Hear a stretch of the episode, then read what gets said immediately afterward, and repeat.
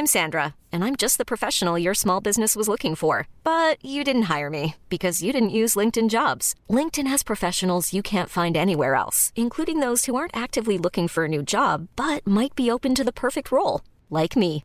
In a given month, over 70% of LinkedIn users don't visit other leading job sites. So if you're not looking on LinkedIn, you'll miss out on great candidates like Sandra. Start hiring professionals like a professional. Post your free job on linkedin.com/achieve today. Salut, c'est Victoire Tuaillon. Ces derniers mois, avec mon équipe, on a travaillé sur une série exceptionnelle. Ça s'appelle 20 milieux sous ma chair. L'autrice, Caroline Potier, a exhumé des cassettes audio qu'elle enregistrait pour sa meilleure amie lorsqu'elles étaient ados et qu'elle traversait l'enfer, les violences que lui infligeait son père. À partir de son histoire, Caroline Potier, devenue journaliste, a mené l'enquête. Comment on pourrait éradiquer l'inceste C'est beau, c'est intelligent, c'est bouleversant, et je pèse mes mots, c'est d'utilité publique. Pour continuer à sortir de l'océan du déni, écoutez 20 milieux sous ma chair, dans le cœur sur la table.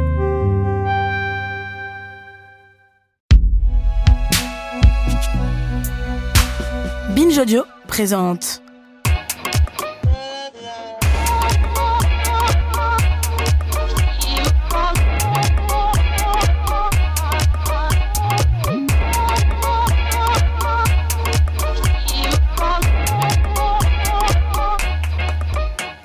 Bonjour Okaya. Bonjour Grace. Bienvenue dans ce nouvel épisode de Kif Taras, le podcast qui saute à pieds joints dans les questions raciales. Comme vous le savez, nous parlons ici sans complexe d'arabes, d'asiatiques, de roms, de noirs, de blancs. Et cette saison, nous avons décidé de faire un focus particulier sur les Outre-mer. Depuis 1999 et le rapport de la sociologue Marie-France Malonga, le Conseil supérieur de l'audiovisuel, CSA, épingle régulièrement les problèmes de représentation à la télévision française. Selon son dernier baromètre de mars 2020, le service public n'atteint pas la parité en termes de proportion d'experts et d'expertes. Et sur l'ensemble des médias, la part de personnes dites perçues comme non blanches a reculé à 15% en 2019 contre 17% en 2018 et 16% en 2016, alors que les personnes en situation de handicap représentent seulement 0,7% des intervenants à l'antenne. Des résultats inacceptables selon les termes du CSA, d'autant plus que la télévision pêche également dans la représentation des territoires d'outre-mer avec seulement 0,4% des personnes issues de ces territoires, alors qu'elles sont 3,26% de la population. Dans un tel environnement, être un journaliste de télévision non blanc et issu des Outre-mer n'est pas une mince affaire.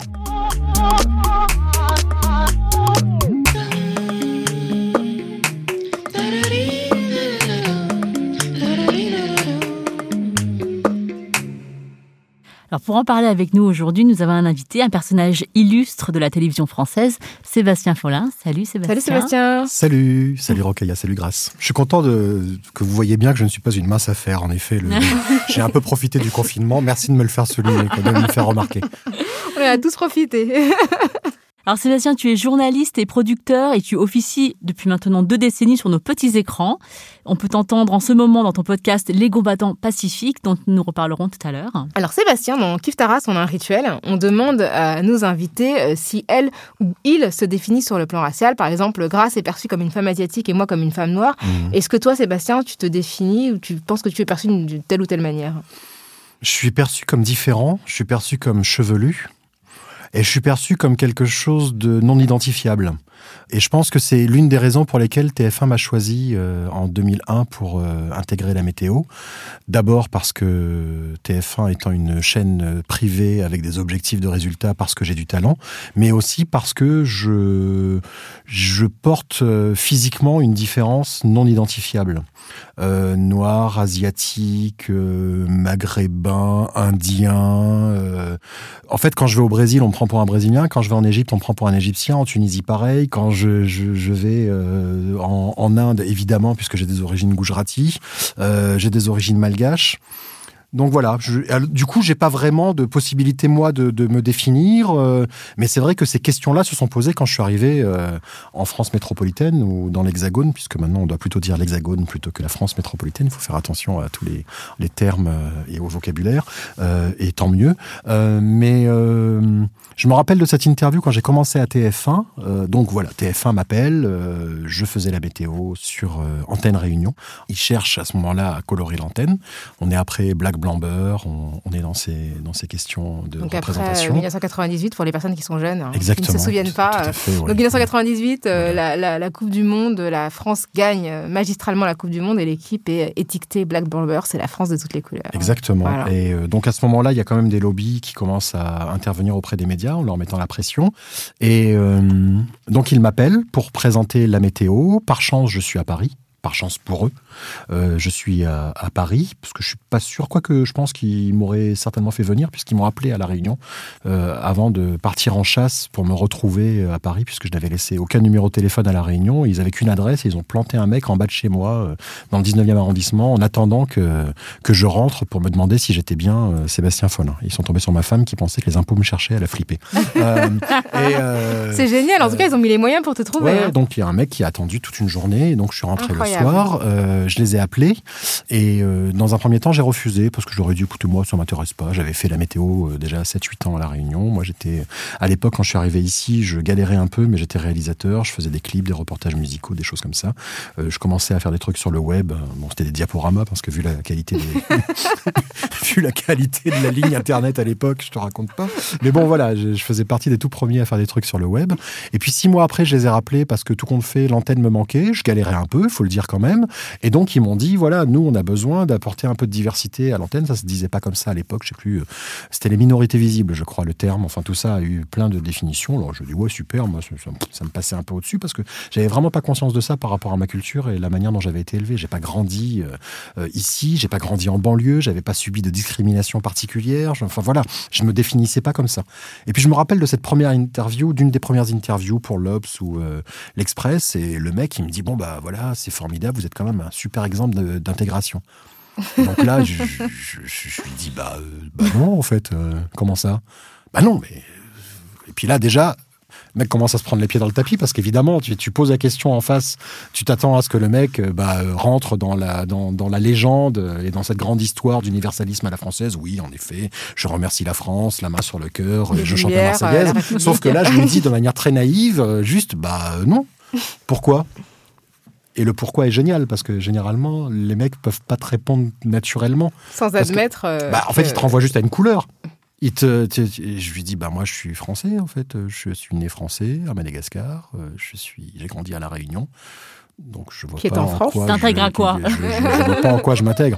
Oui, tout à fait, oui. Et donc, bref, euh, c'est là que j'ai commencé à prendre conscience des choses. Et la deuxième chose qui m'a fait prendre conscience de ça et qui renvoie à ce que je vous disais tout à l'heure sur euh, comment on se définit, c'est que donc la météo c'est très puissant.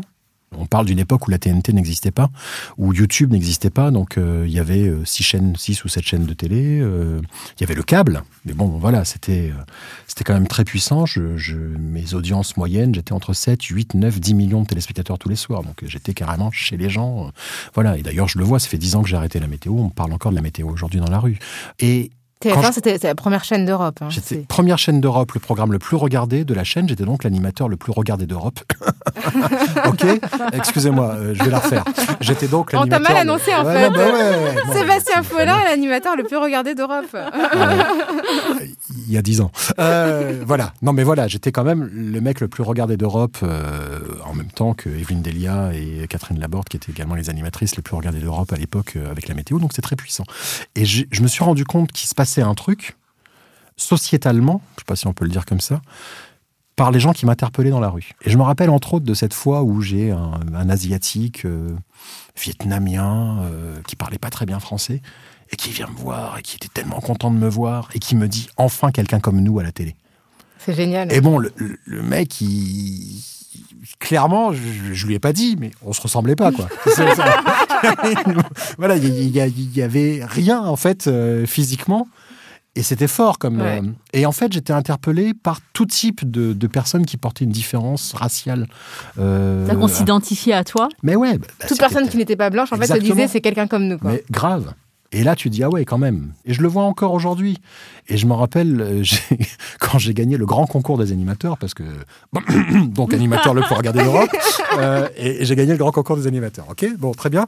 Euh, pareil, dans la rue, c'était une fierté pour toute une communauté, mais plus grande que ma communauté de Réunionnais, quoi. C'était, voilà, t'as montré que t'étais. euh, qu'on était capable de connaître des choses de culture générale. Ça raconte des choses quand même. hein. Ouais. C'est fort.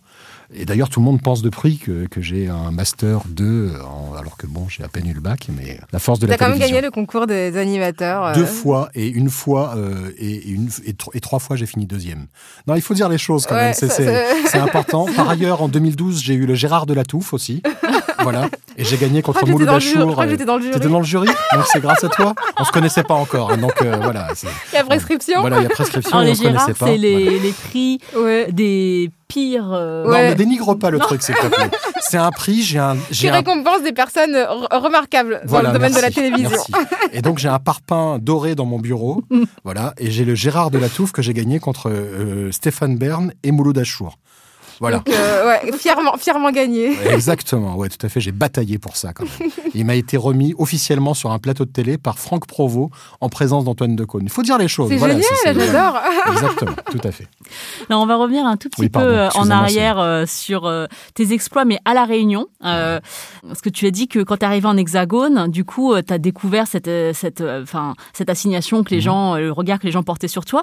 Et donc, avant, quand t'étais- tu vivais La Réunion, euh, euh, parce qu'on on- nous, on pense euh, à La Réunion comme étant un melting pot, tu Mhm. sais, le melting pot français, c'est-à-dire Ouais. euh, tout le monde est quelque part, euh, les fêtes euh, des différentes communautés sont célébrées euh, de manière collective, voilà, euh, tout le monde vient d'a- vient d'ailleurs, donc il n'y a, pas cette question de d'où tu viens. Est-ce que euh, c'est comme ça que tu as Mhm. Vécu La Réunion? Bah, C'est-à-dire que, alors il faut pas tomber dans l'angélisme, hein, il y a évidemment des tensions raciales, sociales, évidemment. Mais en fait, tout le monde étant à l'aise dans sa singularité, c'est pas un sujet en fait. Et, même, c'est le zarabe, c'est le chinois, le zarabe étant l'indien, euh, l'indien musulman, donc zarabe en créole avec un Z. Tu parles du zarabe, tu parles du chinois, bah le chinois. Je ne vais pas faire un dessin. Tu serais à la Réunion, euh, on t'appellerait chinois. Ah, C'est dans pas, mais en France aussi, on m'appelle- en, hexagone aussi, on m'appelle la chinoise. Sauf que c'est dans la, la, la, la sémantique et la, la, la nomenclature euh, qu'on peut voir ici sous un prisme raciste, mais pas du tout. Le malbar, le malbar étant plutôt l'indien tamoul, qui vient de la côte malabar. En fait, c'est plus descriptif à La Réunion. Ouais. C'est ça. Voilà, le cafre, Mm. toi tu serais cafre, cafrine, euh, rocailla, sans rien de discriminatoire ou de, ou de négatif qui- qu'il y a dedans. Et donc, euh, Et le blanc? Et le blanc, on dit comment? Les oreilles, Et c'est les Euh, blancs de l'hexagone, Alors, les oreilles. les oreilles, les blancs d'hexagone. Les gros blancs, c'est les anciens colons, qui pour certains ont quand même gardé quelques habitudes. Voilà. Mais pas, pas tous, il faut pas généraliser. Et puis, tu as, les petits blancs des hauts. Les Euh, gros blancs et petits blancs. Ouais, Ouais. Les, les gros blancs et les petits blancs. Il y a une vraie différence parce qu'il y a des riches, très riches, qui ont construit leur, euh, euh, richesse et leur pouvoir sur la colonisation et sur l'esclavage. Et puis, il y a les petits blancs qui sont euh, ces, petits colons, les yabs, qui étaient considérés comme moins que rien, à qui on donnait des terres qui n'étaient pas du tout arables et qui étaient des gens extrêmement pauvres et qui avaient une condition sociale pauvre et qui fait qu'ils n'étaient pas du tout du côté d'une couleur de peau. C'est toute la complexité de la société réunionnaise. C'est que c'est beaucoup plus mélangé.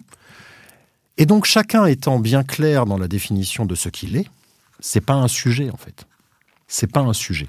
Donc, moi, ça n'a jamais été un sujet. Et donc, je suis arrivé ici. Moi, j'étais créole, en fait. Et euh, j'avais dans ma classe euh, Nazma qui avait euh, le voile, euh, Shakuntala qui avait un bindi, donc qui fêtait les fêtes tamoules, donc le Dipavali, le Nouvel An tamoul, euh, Nazma qui était pas là de temps en temps parce qu'il y avait la fête l'Aide Moubarak ou euh, euh, tel sacrifice, euh, Patrick qui était chinois, qui lui n'était pas là pour le double 10 le 10 octobre et puis pour le Nouvel An chinois, et so what quoi. Et moi, avec, parce que même là-bas, on pouvait me penser musulman, on pouvait me penser, penser malbar, donc tamoul, donc le tamoul ne mangeait pas de, ne mange pas de bœuf, le musulman ne mange pas de porc, et donc à la cantine, il y avait des repas de substitution. On ne forçait personne à manger euh, des, euh, sous, sous prétexte que c'est la République discriminatoire. Et donc moi, j'arrivais, et puis selon mon goût du jour, je regardais le bœuf, je disais ah non, je mange pas de bœuf. Et hop, et je mangeais des sardines. C'est trop bon. Et, euh, et puis le lendemain, c'était je regardais la gueule du truc, je disais ah non, moi je mange pas de porc. Et hop, je mangeais des œufs. Et, et voilà.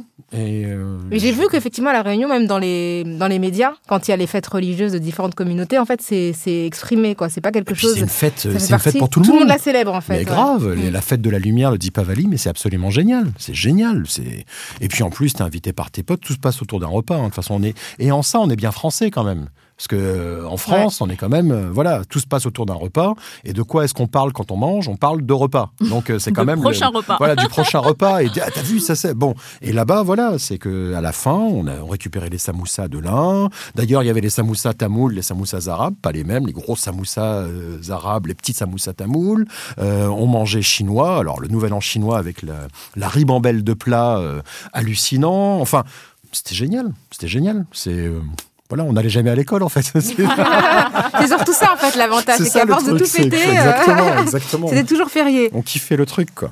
Et du coup, tu racontes que euh, voilà, tu t'es retrouvé, euh, donc tu es venu euh, dans Hexagone parce que tu voulais être réalisateur, euh, tu voulais vraiment travailler dans, dans- dans la création. Tu as été identifié par TF1. Ouais. Tu t'es retrouvé à la météo et tu as découvert un certain nombre de problématiques qui n'étaient pas les tiennes en fait auparavant. Ouais.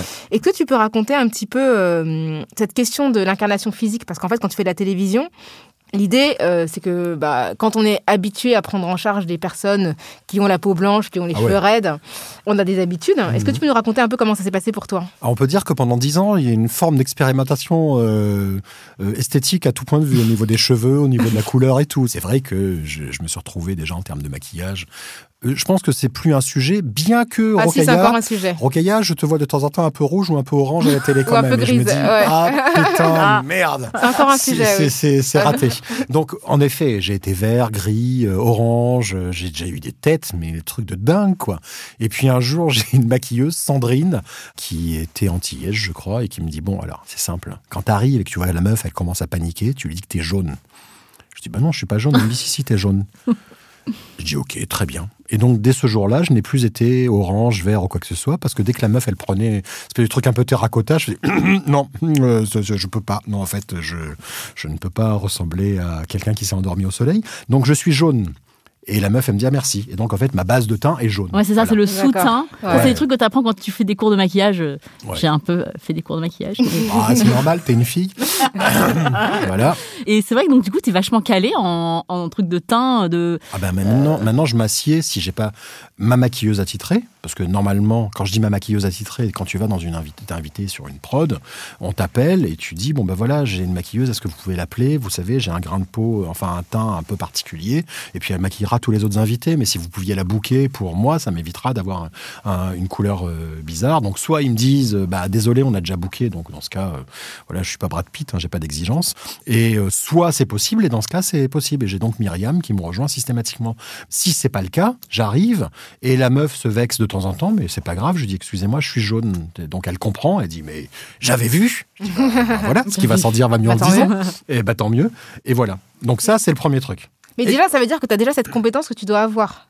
euh, sur que j'ai découvert. Oui, c'est ça, mais c'est-à-dire que toi, tu arrives, c'est-à-dire que là où d'autres personnes vont venir s'asseoir sans se préoccuper de comment ça va Ah bah ressortir, oui. Ouais. toi, tu as déjà cette charge qui repose sur toi, c'est de savoir quel est ton sous-teint. Ouais.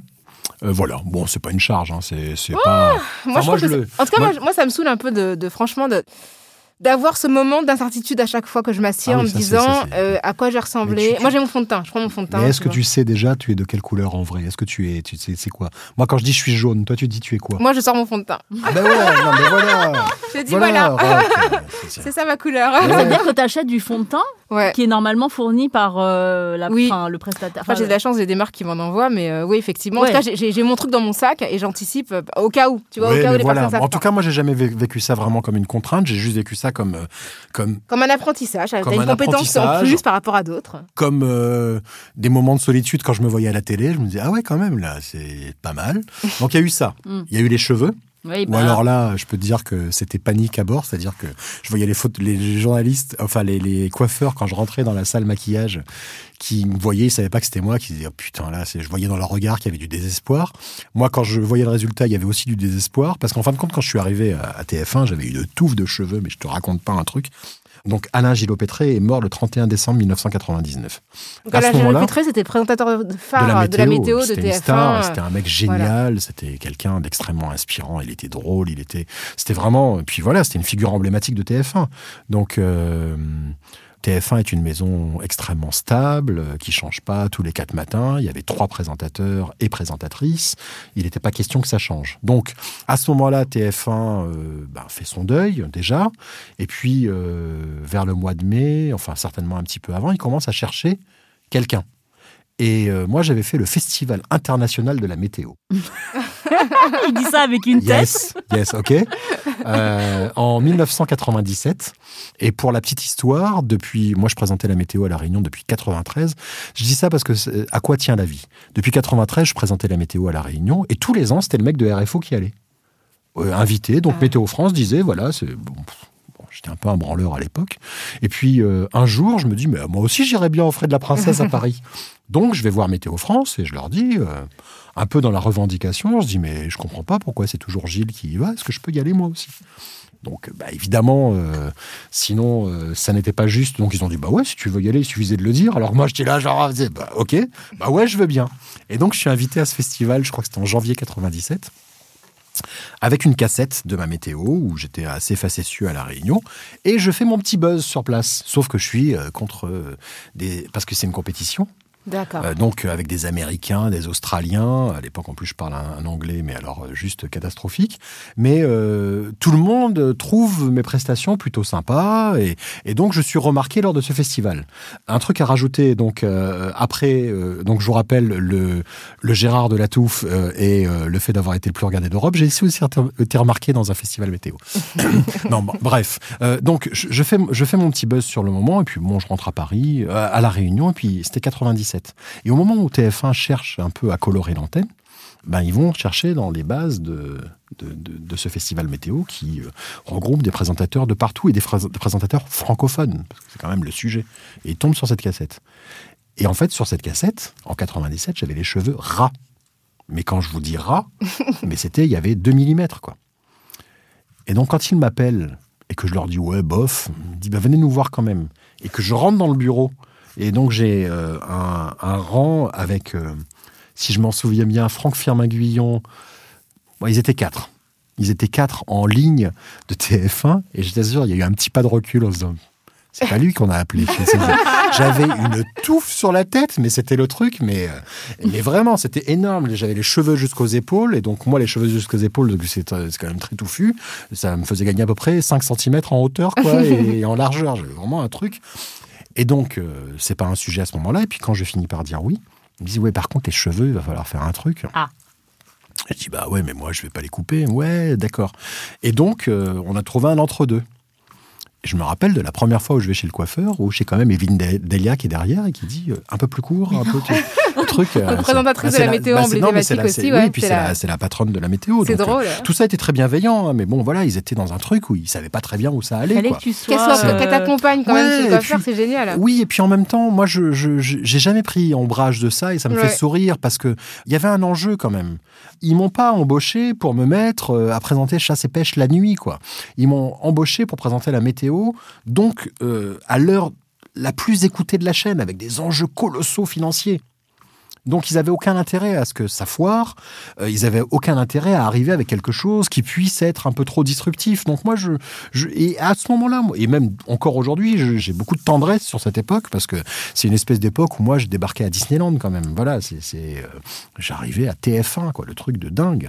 Euh, Mais est-ce que, est que le fait, là on parle cheveux et, Mhm. et fond de teint, enfin moi ça me plaît beaucoup, mais est-ce que c'est pas des obligations qui seraient habituellement portées sur des femmes? Et est-ce que si tu avais été un homme blanc, peut-être Mhm. que tu n'aurais pas eu euh, des une séance chez le coiffeur qui était payée par le par la boîte ou bien euh, Bah. des fonds de teint, une question de fond de teint, c'est-à-dire que c'est quand même euh, des, des- des questions qui sont souvent réservées, on va dire, euh, à des personnes qu'on attend être impeccables. Ouais, bien sûr. Mais ça serait arrivé à un mec blanc avec les cheveux longs? Voilà. On lui aurait posé le même problème. Et encore une fois, moi, je me suis un peu lâché au fur et à mesure. Mais puis surtout, euh, j'avais pas le temps d'aller au chez le coiffeur tout le temps. Puis j'avais envie de garder, j'avais une autre vie par ailleurs. Et c'est vrai que tu regardes les météos de 2001 quand j'ai commencé et les météos de 2009 quand j'ai arrêté. Mais à la fin, j'avais carrément, c'était, c'était le rastaquaire, quoi. Et, euh, et les gens et- adoraient, non? Parce que bah, enfin, c'est- c'est c'est devenu ma singularité, en fait. Mais les choses se sont installées dans le temps. Et c'est aussi ça qui fait que on a euh, peut-être euh, aussi retenu plus facilement ma personnalité parce qu'aujourd'hui on parle encore de mes cheveux. Voilà. Et c'est comme ça. Et ce qui est intéressant, c'est que tu t'inscris quand même dans un contexte euh, particulier et tu joues un rôle aussi à ce titre. Tu arrives après Rachid Arab, qui a été euh, Mhm. présentateur, euh, lui d'origine maghrébine du JT. Ouais. Et en même temps, avant Harry Roselmack, qui lui est arrivé en 2006 Ouais. euh, sur TF1 pour présenter le, le JT également. Est-ce que tu as l'impression que tu te- tu t'inscris dans un fil, dans une continuation? Et quel rôle tu as l'impression d'avoir joué dans tout ça? Est-ce que toi, ça t'a, bah, le fait d'être, d'avoir cette singularité, ça t'a donné envie ou ça t'a forcé, contraint à porter un discours et à porter, euh, d'une certaine manière, euh, une mission Je m'en suis rendu compte au fil du temps, c'est-à-dire que a posteriori, je me rends compte qu'en effet, j'ai préparé le terrain pour Harry sur euh, TF1. Que TF1 s'est dit bon ben voilà, les mecs ils sont prêts à voir euh, Follin à la météo, ça pose pas de problème. Tu reçois beaucoup de courriers quand tu présentes la météo. hein. En euh, 9 ans de météo, j'ai dû recevoir trois courriers racistes. Vraiment, hein. truc, euh, waouh, tu lis le truc, tu dis putain, lui il était énervé quand même. C'est, euh, il, était, il était vénère. Le reste, rien, rien. Voilà. Donc, comme quoi, les euh, gens sont prêts, malgré tout ce qu'on dit, les gens sont prêts depuis. Ouais. Voilà, on a Après, ils sont pas prêts. après, on me racontait pas ce qui se passait au téléphone. Peut-être qu'il y avait des gens qui appelaient au téléphone, mais on s'en fout en fait. Mm. D'abord, euh, c'était pas suffisamment fort pour que TF1 me dise on va peut-être changer. Ça, c'est une première chose qui est importante. Je pense que j'ai en effet préparé le terrain, mais sans euh, voilà, les choses se sont faites naturellement pour l'arrivée d'Harry. Harry arrive donc après euh, les, les émeutes de 2005. Donc c'est toujours en réaction à des événements quand même, et, et en ça TF1 est très efficace parce qu'on ne c'est pas par petites touches cosmétiques, c'est boum, ok, la météo, ok, on y va, la météo, c'est ce qui nous rapporte le plus, c'est pas grave, on y va, on prend le risque. Mesurer, C'est mais on prend le pragmatique, en fait, ouais. Euh, ensuite, problème, ok, le JT. Ah ouais, 20h, ouais, le 20h. Eh, bam Bon, le mec, il est beau gosse, enfin bon, il y a tout ce que tu veux, mais quand bien même, c'est quand même un engagement très fort. Et c'est par la suite, moi, que je me suis, parce que bah, je suis un citoyen et que je me suis intéressé à ces questions de, de diversité, de représentation, d'égalité des chances, euh, entre autres, euh, au milieu de tous mes engagements pour la santé mondiale, pour euh, le sida, enfin contre le sida pour le coup, euh, pour toutes les questions de développement durable. Mais je pense que c'est constitutif de ma personne de, de- de m'intéresser à ces questions-là. Et de lui porter le discours aussi? Ouais, pff, Ou pas euh, je sais pas. Je, je- ce qui m'embête, c'est d'être obligé d'être euh, euh, d'être concerné pour porter ce discours. Oui. Je me rends compte que c'est une obligation, mais je me dis que la société euh, doit évoluer, qu'à un moment donné, il y a des gens qui doivent porter leur part et que c'est pas grave, ça sera de moins en moins un sujet. Et que, bah, tant qu'à faire, s'il y a des gens qui doivent le faire, bah, faisons-le. Voilà. I'm Sandra, and I'm just the professional your small business was looking for. But you didn't hire me because you didn't use LinkedIn jobs. LinkedIn has professionals you can't find anywhere else, including those who aren't actively looking for a new job but might be open to the perfect role, like me. In a given month, over 70% of LinkedIn users don't visit other leading job sites. So if you're not looking on LinkedIn, you'll miss out on great candidates like Sandra. Start hiring professionals like a professional. Post your free job on linkedin.com/achieve slash achieve today. Après euh, avoir été très visible sur TF1, donc comme tu nous as expliqué, euh, tu as aussi été dans une émission très populaire qui s'appelle Vidéo Gag Ouais. et euh, sur, aussi sur TF, euh, TF1. C'était aussi sur TF1. Donc c'était aussi une émission très familiale. hein. Super familial. Moi, aujourd'hui, je suis euh, Chantal Goya pour toute une génération entre 20, entre 20 et 30 ans. Quoi. Non, mais sérieux, c'est- c'est les- les- j'ai accompagné avec la météo et vidéo gag euh, plein de. C'est c'est quoi C'est les millénials, du coup? Ouais. C'est les millénials. Je, m'y- je m'y je m'y perds un peu hein, entre toutes les, les Y, générations. X. Euh, ouais, voilà, c'est ça. Donc, Z. euh, et, Faites les Z, et je le vois, ils viennent, ils viennent me voir, quoi. C'est un truc. euh, c'est Et ouais, c'était familial, c'était super. Et après, les- tu as fait C- TV5 Monde, tu as fait Ouais. France O, Mhm. France 3. Donc aujourd'hui, il n'y a plus France O. Euh, Ah bon Donc, qui était la chaîne dédiée aux Outre-mer. Donc, euh, rien. voilà. Et du coup, aujourd'hui, euh, donc tu, tu fais d'autres choses, tu es moins visible Ouais. euh, dans les médias euh, télévisuels. Et avec le recul, est-ce que tu penses que avec euh, ton physique, ton faciès, ta Mhm. couleur de peau, est-ce que ça a été plus difficile, plus facile? Est-ce que tu as un coup de chance? Est-ce que est-ce que c'est sais rien, tu il sais? faut un peu de tout ça. C'est-à-dire que la chance que j'ai, c'est que ce soit TF1 qui m'a appelé au début, donc je savais que c'était pas pour les mauvaises raisons. Pour moi, c'était un critère physique comme un autre. Quand tu fais de la télévision, on te juge forcément sur ton physique, Mm. sur ce que tu représentes, sur ce que tu incarnes physiquement. Soit tu es super beau ou super belle, soit tu as des attributs physiques qui attirent l'œil, soit tu as une singularité. Ça s'explique pas. Ça, pour le coup, on peut pas, on peut pas nier ça. Le critère physique est important quand tu fais de la télé. Et donc moi, bah, ce critère physique a, euh, primé. Mais euh, quand je dis que la chance que j'ai par rapport à ma, à ma confiance en moi et mon estime de moi, c'est que ce soit TF1. Et que TF1, euh, ils n'étaient pas là pour rigoler. Il fallait que ça assure. Et ça n'a jamais été un su- Bah oui, tant Le tu TF1, t'imagines. ils sont là pour gagner de l'argent, donc à un moment donné, ils font pas la donc, euh, charité. quoi. si si, si t'es là pour, euh, si t'es un branquignol et que t'es là juste parce que t'as des cheveux longs et que t'as une couleur qui plaît à tout le monde, je peux dire que tu restes pas longtemps, quoi. C'est poule et puis euh, merci, au revoir.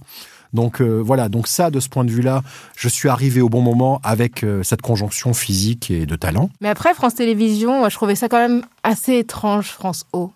France O, c'était une chaîne qui n'était pas très visible et j'avais l'impression que tu aurais pu faire ce que tu fais sur France O ailleurs, dans le groupe France Ouais, Télévisions. mais après, tu t'accommodes de ce qu'on te donne. D'abord, moi, j'aime mon métier. Euh, j'ai fait des choix forts dans, dans, dans ma vie. J'ai refusé beaucoup de choses. Je suis quand même passé de la météo et de vidéo gag à des émissions scientifiques, des émissions de société, des émissions culturelles. C'est un choix. J'ai eu des choses qui m'ont été proposées autour de la météo, autour du divertissement que j'ai refusé. Mm. Donc, euh, parce qu'on a voulu aussi me mettre dans des cases dans lesquelles je ne voulais pas aller. Euh, ça, c'est une première chose. Ensuite, oui, tu te dis toujours, euh, bon, bah ça, ça serait génial. Quand je faisais le labo, par exemple, ou, euh, ou le Folin Hebdo, ou des choses comme ça, ça aurait tout à fait pu se trouver en deuxième ou troisième partie de soirée sur une chaîne nationale. Mais après, il faut accepter une chose, c'est que tu es soumis au désir d'un directeur d'antenne, d'un directeur des programmes. et c'est comme ça, je suis pas influenceur, j'ai pas des, millions de, followers sur Instagram et sur les réseaux, j'ai juste 30 ans d'expérience, mais c'est apparemment pas suffisant pour certains, mais soit euh, c'est se faire du mal que de contester ça. C'est-à-dire que j'ai pas d'emprise sur ça et sur ce levier de décision. Moi, je sais ce que je vaux, je sais que je suis capable de faire des choses et, euh, j'ai dans ma boîte à outils euh, certains, certaines compétences qui sont assez, assez importantes. Mais toujours est-il que depuis le début, j'essaye d'être fidèle à mes engagements et de fidèle à mes valeurs et je pense que je continue de faire ce qui me plaît et de rencontrer des gens qui me plaisent parce que ce qui m'intéresse avant tout, c'est la rencontre. Et puis, euh, voilà, je suis moi à l'antenne, mais on n'est pas à l'abri qu'un jour, il y a un mec qui s'en rende compte euh, et qui dise, tiens, peut-être que Folin, euh, il peut faire quelque chose. Et puis, si c'est pas le cas, bah, c'est pas grave. Je continuerai à développer des projets par ailleurs. Je produis beaucoup de choses et je continue de le faire. Et puis, j'ai lancé mon podcast pour parler. justement ne pas être soumis euh, et continuer à faire le métier que j'aime. Quoi. Moi, j'ai commencé à l'âge de 15 ans et euh, si je fais ce métier depuis l'âge de 15 ans, euh, c'est bien parce que j'aime ça. C'est juste ça. Quand je parlais de Disneyland tout à l'heure, moi, en fait, je suis un kiffeur. hein, c'est tout. C'est vraiment, c'est le truc. C'est pour ça Bah, qu'on t'a invité. euh, oui. Mm. C'était exact. C'était le meilleur endroit pour en parler. Non, mais voilà, non, mais vraiment, c'est, moi, je kiffe. C'est tout, c'est tout ce qui m'intéresse. Je te propose qu'on écoute un- l'extrait d'une audition qui s'est déroulée euh, l'année dernière. Dans le contrat d'objectifs et de moyens de 2016-2020, vous étiez engagé à atteindre la parité sur les expertes. Euh, nous sommes qu'à 42%, même s'il y a eu une progression. Et sur le reste, euh, euh, quand je reprends notre baromètre de la diversité, qui effectivement a fait ce, constat relatif à la, faible représentation de la société française, qu'elle soit culturelle, sociale, et aussi sur le, handicap, on voit qu'il y a une progression qui a été assez faible. Quelle politique allez-vous mettre en place pour que dans cinq ans, le constat ben, ne soit pas celui qu'on peut faire ici, qui est un peu décevant? Alors tout d'abord, je voulais vous dire que je partageais ce constat. Euh, et je, crois l'avoir dit en fait dans mon propos liminaire, je partage votre constat. Euh, ce que je voudrais pointer simplement, c'est que sur la parité, nous avons fait une vraie progression. C'est-à-dire qu'on est passé de 25% à 42%. Ça n'est pas 50%, vous avez raison de le noter, mais je n'ai aucun doute que nous y arrivions. Sur la diversité, nous n'avons pas rien fait, mais c'est vrai que ça ne progresse pas assez vite. Et d'ailleurs, les publics nous le disent. Donc euh, voilà. euh, alors, pour autant, on a remis des visages de la diversité euh, sur nos antennes. On a essayé de rendre aussi plus divers nos fictions avec voilà des, héroïnes, des héros euh, qui viennent euh, de, différents milieux sociaux et de différentes origines aussi géographiques. Pour autant, ça n'est pas suffisant. Alors on entendait euh, Delphine Ernotte, la patronne de France Télévisions, en juillet dernier, quand elle était auditionnée par le CSA pour demander le renouvellement de son mandat. Donc, elle est interrogée par une sage du CSA qui est Carole Bien-Aimée Bess. On voit que c'est compliqué. hein. On elle constate qu'à l'issue de son mandat, c'est pas super, que ce soit du point de vue de la représentation des femmes et des euh, minorités visibles ou des personnes issues de groupes minoritaires La réponse est un peu poussive. Hmm. Toi, tu as été à France Télévisions, tu as été sur France 3, tu as présenté un jeu aussi, euh, aussi sur France O. Comment tu perçois, comment tu estimes la situation actuelle? Est-ce que tu trouves que ça a bougé depuis le début de ta carrière? Euh, alors, depuis le début de ma carrière euh, métropolitaine, j'ai le sentiment que c'est pas dingue. En termes de, de, de, figures importantes qui, qui portent des choses, hein, ça, c'est la première chose. Sur ce que dit Delphine Ernotte, c'est assez intéressant parce qu'elle souligne, et je pense que là-dessus, on peut pas le nier, qu'il y a eu une vraie progression sur la représentation des femmes à l'antenne, que ce soit dans l'incarnation. Il y a quand même eu l'émergence de beaucoup d'animatrices, que ce soit les après-midi, que ce soit dans les prime time, enfin voilà, il y a, quelque chose d'assez fort. Que ce soit dans les expertes, quand on regarde aujourd'hui une émission comme C'est dans l'air, on se rend compte quand même que ils arrivent à avoir euh, systématiquement deux hommes, deux femmes. Voilà. Donc on peut pas nier le fait que ça ait progressé. Et je pense qu'il faudrait qu'on s'inspire de ça pour euh, la représentation des minorités. Et j'ai une explication à ça. Il y a une politique volontaire. Il y a la facilité de quantifier. Un homme, une femme, tu vois clairement ce que c'est. Tu peux donc dire, même si aujourd'hui il y a aussi des questions de genre, hein, mais bon, on va pas rentrer là-dedans parce que sinon ça devient encore, encore plus compliqué. De définition, je veux dire. hein. Enfin bon, vous êtes au, au fait de toutes ces questions-là. Il y a une définition légale de Voilà, qui est, de- qui est un homme et qui est une femme qui- pour l'instant. Voilà. Bon, là pour l'instant, euh, si on prend les choses basiquement, on peut voir clair- clairement cocher des cases un homme, une femme, un homme, un homme, un homme, une femme, et tu arrives et tu dis bon ben voilà, on est à 42% de femmes à l'antenne. Déjà, ça devient plus compliqué dès lors que euh, on parle de minorités, de, de personnes racisées, de noirs, d'arabes, de, de- de chinois. Enfin bon, bref, je sais pas comment dire ça. Je sais plus comment dire ça. Oui, parce qu'en hexagone, justement, on n'a pas ce que tu, il n'y a pas de statistiques. Il y a pas de. Oui, et puis surtout, non, mais même à la Réunion, il n'y a pas de statistiques ethniques. On est en France. Il n'y a pas de statistiques ethniques. Donc personne ne se définit par rapport à ça. Donc déjà, ça c'est le premier truc qui pose un problème de comptage. Mais surtout, si on doit s'inspirer de ce qui s'est passé, qu'est-ce qui s'est passé? Vous regardez le board de France Télévisions. Énormément de femmes. Et donc elles sont concernées. Qu'est-ce qu'elles ont fait? Elles ont féminisé l'antenne. Simple. Et euh, je pense que ben il faut juste euh, diversifier un petit peu le board et puis euh, les producteurs. Parce que je pense que les choses se feront naturellement dès lors. Moi, je le vois en tant que producteur, j'ai ce réflexe naturel, naturel. C'est même pas un sujet. Et parfois même, je dis attention, là, je veux, je veux quelqu'un. euh, C'est oui, non, mais si on trouve pas, bah, c'est qu'on est con. Si on trouve pas, Euh, voilà, j'insiste et je suis vigilant à ça, mais parce que ça me concerne. Et je pense que ça, c'est l'une des clés, en fait. Tant que les personnes qui vont prendre des décisions ne seront pas concernées et feront ça euh, ben, par charité ou pour des raisons sociales, parce que oui, bon, allez, on va le faire. Bah, tu auras toujours euh, un noir qui passera en flou derrière parce qu'à un moment donné, on se dit Oh putain, il n'y a pas de noir Et D'accord, mais alerte, alerte, alerte, qu'est-ce qu'on fait? Je caricature hein, parce que ça a évolué, mais pas assez vite. Et donc, je pense que ça, ça doit se passer aussi à ce niveau-là. Et euh, je prends cet exemple euh, de- d'une chaîne anglaise dont je me rappelle plus, je le cite assez régulièrement, je crois que c'est Channel 4 qui a exigé que 20% de son board représente la diversité à l'échelon. Je crois que c'est là déjà 2020-2021, 20% donc par euh, diversité. Bah, on est en Angleterre, hein, donc là attention, là c'est diversité religieuse, euh, ethnique, euh, euh, sexuelle, enfin la totale. Sinon, il n'y a pas de versement de, de dividendes. Bah, les mecs, ils se sont bougés, quoi. et puis, euh, voilà. Et, Soyons et- pragmatiques. Ouais, c'est clair. Ouais. Alors, je, je suis loin de, de louer le modèle anglo-saxon, mais au moins, ça a ce Ouais, mérite-là. c'est clair. C'est comme pour les, les BAFTA aussi euh, au Royaume-Uni. Mais voilà. Si vous n'êtes pas, si votre casting n'est pas divers, bah, vous n'êtes pas sélectionné. Mais euh, Après, bon, bah, voilà, mais je crois que ça c'est en train Dans- d'évoluer là en France. Je pense que c'est pareil maintenant hein, sur euh, sur les. Césars. Mais ça a mis un temps En fou. tout cas, ça, ça Ça a oblige mis les un temps producteurs à se dire si on veut recevoir un prix, on est obligé de, de prendre en considération cette mais, question. mais il a fallu combien de scandales avant que ça réagisse? Ouais. Il y a eu Spike Lee, euh, Ouais. Oscar So White. Putain, mais deux mois après, les mecs, ils ont réagi aux États-Unis. Et tu regardes Netflix aujourd'hui, une, une série suédoise. Turque, euh, polonaise. Pourtant, c'est pas les, le pays euh, qui, dans sa politique, est Ouais. la plus progressiste. Les droits des femmes, Euh, euh, Évidemment américaine. Peu importe. Tu regardes le truc, mais t'as une espèce de diversité absolument dingue. Tu regardes une série française, tu te dis, putain, les mecs, euh, bougez-vous, quoi. Moi, il y a plein de choses dans lesquelles tu as dit- euh, qui me font réagir dans ce que tu as dit. C'est que déjà, tu as mis le point sur le fait de ne pas nommer les choses. C'est-à-dire que nous, on, on marche sur des œufs, on dit diversité, on Mhm. Dit visibilité, euh, minorité, on ne sait pas. On- on- Mhm. en 2021, on n'a toujours pas de terme pour nommer. Et du coup, la, la conséquence, c'est qu'on ne peut pas mesurer les progrès. D'ailleurs, là, il y a un recul. On parle d'un recul de Mhm. 17% à 15%. Donc, le fait d'être d'avoir un malaise euh, jeté euh, sur cette question de la représentation des personnes non blanches, qui est palpable, et il n'y a aucun progrès, parce qu'en fait, on est là, on ne sait pas comment faire, et on nomme pas les bonnes personnes pour le faire.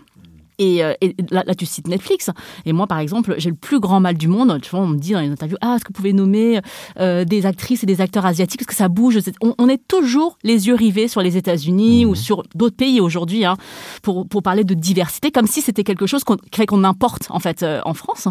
Et aujourd'hui, en 2021, je suis encore assez incapable de citer des, des, acteurs ou actrices d'origine asiatique qu'on appelle les invisibles hein, de, dans les minorités. il y en a, hein, je, je, mais c'est c'est très, très, voilà, c'est très marginal. Et euh, il y a ce mot qu'on utilise dans les questions euh, militantes qu'on appelle le tokenisme. Donc le, la question du, token, c'est le fait d'utiliser des personnes ou des, ah oui, bah euh, comme un bouclier en fait, des alibis, en des alibis mm. pour prouver qu'on on est dans le progrès. Et ça, aujourd'hui, l'atout diversité, les personnes qui seraient cet atout diversité, il y en a. Alors bah, oui.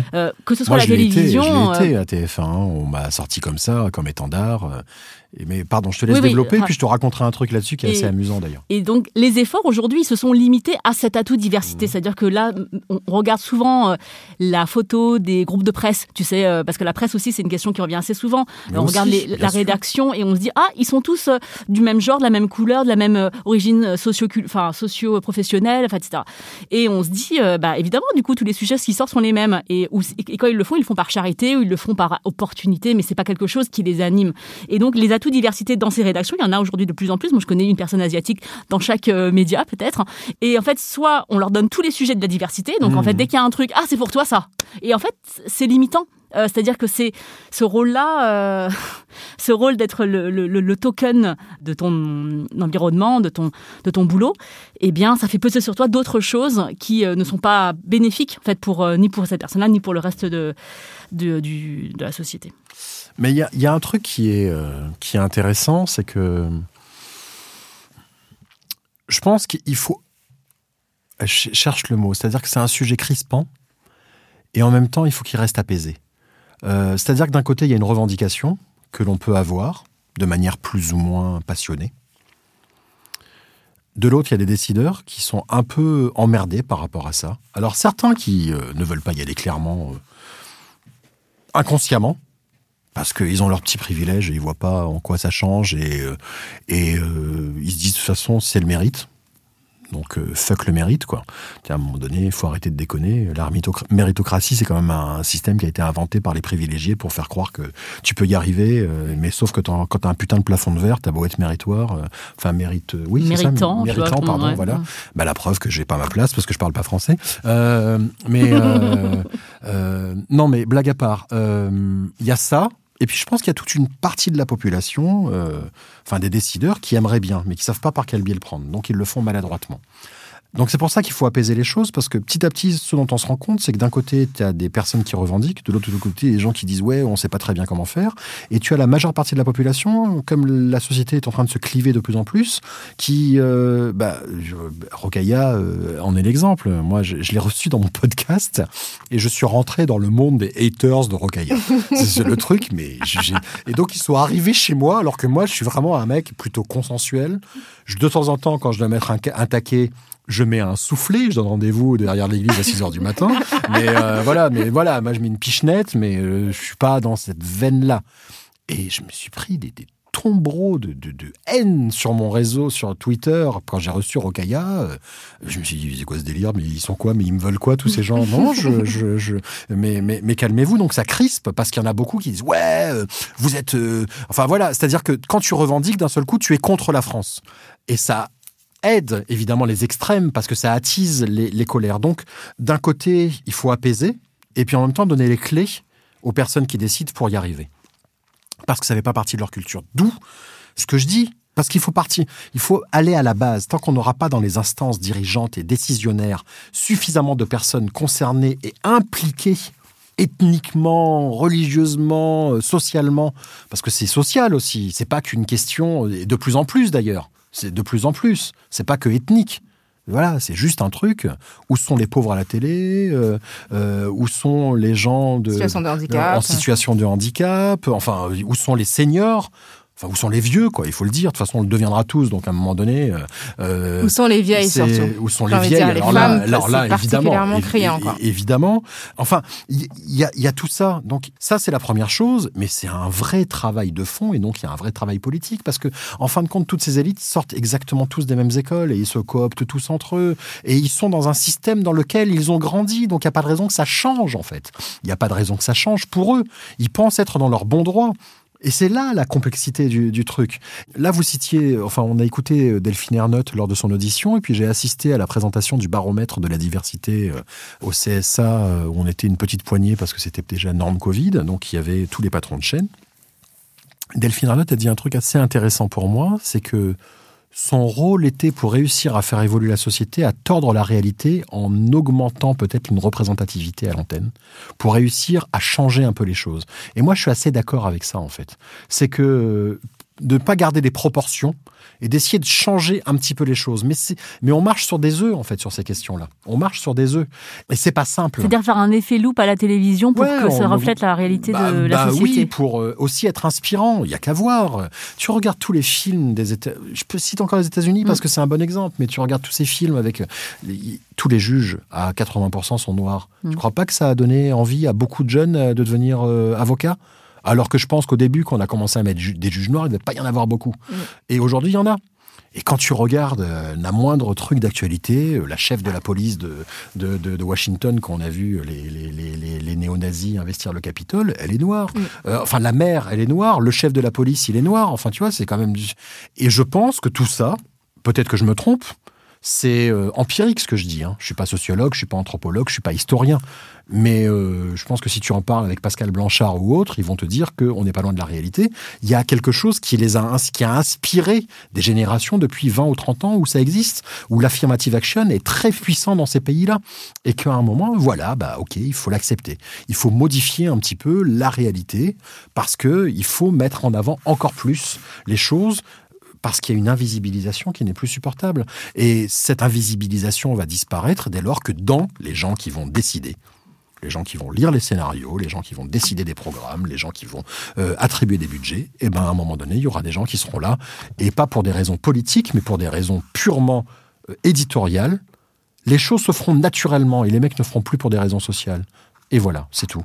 Et on n'aura plus ces conneries de phrases euh, quand tu dis, euh, ou moi j'ai déjà eu ça hein, avec euh, des, des- des scénaristes et des réalisateurs en disant bon bah alors euh, je veux que lui soit noir. Ah bah non, euh, c'est raciste. Je dis bah pourquoi? Tu veux une blonde, tu veux une blonde là et là j'ai pas le droit de vouloir un noir? Ouais, mais c'est pas pareil. Je dis bah dis-moi la différence en fait. C'est quoi le problème? Il y a rien d'idéologique derrière, c'est un Et trait fait, physique. quand tu, Non, mais- tant que tu dis rien, c'est blanc en fait. Non mais surtout c'est ça, c'est en un fait. trait physique. Et donc, derrière, j'ai. Ouais, mais si on trouve pas. Bah, on est 70 millions. Si tu ne trouves pas un gamin de 18 ans noir qui sait jouer la comédie, on est, C'est que mal. t'as pas quand même. cherché, ouais. C'est que t'as pas cherché. Et ça, moi, je tiens ce discours-là, mais je pense qu'à un moment donné, tu te retrouves dans des réunions, ça lève les yeux au ciel, genre, ouais, bon, ok, très bien. Mais en fin de compte, il y a un vrai sujet. Il y a un sujet. Voilà, il y a un sujet. C'est Mais d'ailleurs, pour juste pour revenir ce que tu, rapidement sur ce que tu disais par rapport euh, aux États-Unis, c'est que les chiffres du CSA euh, qui donnent les proportions de minorités dans leur présentation, en fait, sont gonflés par la fiction américaine. C'est-à-dire que si on enlève la fiction américaine, le pourcentage de minorités sûr, baisse. Euh, c'est ce que disait même Anna Interman. Ouais. D'accord, ok, très bien. Mm. Bon, bah là, je, je ne, je, je, je, je ne sais pas, mais, mais, mais en tout état de cause, euh, voilà, il y a, y, a, y a un vrai sujet. Et de toute façon, il n'y a pas besoin de faire des statistiques. de- voilà, bon, alors génial. Après, ça bouge. Il y a cette fiction sur France Télévisions avec Sonia Roland. Enfin, il y a des Non, choses non, mais bien qui sûr bougent. que ça bouge. Cette, avec une autre sur France 3 avec Ouais. euh, Nadège Bossondiagne. Donc euh, voilà, même, on commence même à avoir des femmes. Mais c'est vrai que c'est très très long. Et euh, pour euh, terminer, euh, je voulais quand même qu'on parle de ton actualité, de ton Mhm. activité. Euh, tu as parlé un petit peu de la production, mais on voulait vraiment parler de ton podcast. Ouais. Mm. Les combattants pacifiques, puisque les combattants en plus, pacifiques. tu as dit plein de fois le mot apaisé, donc je pense que pacifique, apaisé, il y a un truc. Mhm. Je sais pas si on peut être aujourd'hui euh, prendre la parole sur des, des questions euh, militantes euh, en étant apaisé. À un moment donné, il faut aussi de la colère, c'est un moteur important. Mais euh, voilà, moi je suis euh, investi dans pas mal de causes. Je suis président du Fonds Afrique de Solidarité SIDA. Je suis administrateur de l'association, donc on organise tous les ans euh, Solidays, qui n'a malheureusement pas eu lieu cette année et on ne sait pas ce qui va se passer, en enfin l'année dernière et on ne sait pas ce qui va se passer en 2021. Je suis président d'honneur d'un festival qui s'appelle Atmosphère qui traite des questions de développement durable. On a fêté nos 10 ans en, en, 2020 et administrateur de deux, associations pour l'égalité des chances, le campus L'Envol de la Banque Postale et le projet Moteur. Donc l'engagement, c'est quelque chose que j'ai chevillé au corps, plus à une époque où j'étais à l'Observatoire de la diversité du CSA, suis membre du club 21e siècle, enfin voilà. Je, je, Tu es très engagé. Oui, oui. Après, après j'en tire aucun mérite parce non, que. Non, bien sûr, mais c'est euh, factuel. À côté de ça, je fais pas des maraudes de la nuit du SAMU social, je vais pas verser des, je vais pas à la soupe populaire, voilà. Donc, en tout cas, mon engagement se place là. Mm. Et je vois comment depuis plus d'une vingtaine d'années où je suis investi dans ces causes, euh, c'est échelonné, hein, je suis pas là-dedans depuis 20 ans, mais en tout cas, euh, comment toutes les, personnes que j'ai rencontrées m'ont inspiré dans mon quotidien, ce que ça m'apporte. Et donc j'avais envie à un moment donné de, leur donner la parole euh, dans un podcast qui s'appelle donc Les combattants pacifiques, où j'interroge leur engagement. Et donc c'est un portrait croisé, ce qui est un exercice particulier, parce que le face-à-face -face est plus simple que le portrait croisé. Parce que le portrait croisé, ça t'échappe. Alors que quand un invité en face à face euh, ou en tête à tête te, est, d'accord pour te répondre, parfois il essaie de s'échapper, mais tu es assez bon pour le ramener dans le, là où tu veux l'emmener.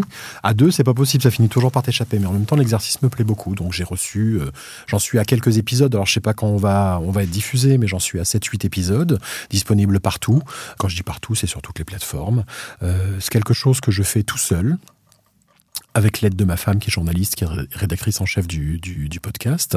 Euh, j'ai fait, avec l'aide de mon fils, j'ai fait l'habillage. Euh, c'est ma fille qui fait la voix, la voix off de, du jingle. C'est donc moi qui ai composé la musique. Euh, je, je monte ça. En fait, j'ai retrouvé mes vieux réflexes d'avant quand j'ai commencé à faire de la radio. Donc c'est un produit homemade. j'ai mon pote David Donatien qui, qui est un grand producteur de musique, qui a eu un Grammy Award. Il fait partie des rares Français à avoir un Grammy Award encore les histoires d'invisibilisation. Je pense qu'il n'a pas eu droit à ça, une, de, une pleine page dans les Inrocks hein, pour dire ça. C'est un Français qui a eu un Grammy Award. Incroyable. En revanche, il a eu plein de papiers dans France Antilles, comme il est né en Martinique. Euh, donc, euh, mais bon, ça, voilà. Euh, donc David, il me fait le son. Donc j'ai un son, voilà, où j'ai ma grosse voix. voilà, ça c'est super. Et c'est des coups de démerde. J'ai un pote qui s'appelle Laurent Chiknaji qui lance aussi un podcast qui me prête du matos. Enfin, c'est mm. c'est le truc de la démerde. Et puis l'objet, c'était de donner la parole à ces gens-là. Et puis en même temps, juste de retrouver le plaisir que j'ai. J'ai commencé à faire de la radio à 15 ans, donc ça fait longtemps. J'ai euh, ça fait longtemps. Voilà, j'ai commencé à faire de la radio. Le CD n'existait pas.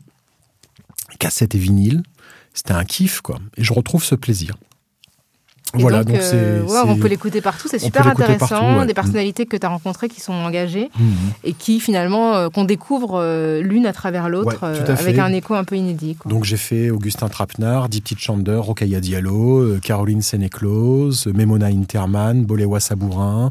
J'ai eu un tête-à-tête extraordinaire avec Étienne Klein. De temps en temps, je fais venir un, un, grand témoin. Et là, ça a été une question. On a parlé du temps et de la vérité. C'était absolument dingue. Là, là j'étais au premier euh, d'une conférence. Salut, c'est Sinamir du podcast L'Affaire.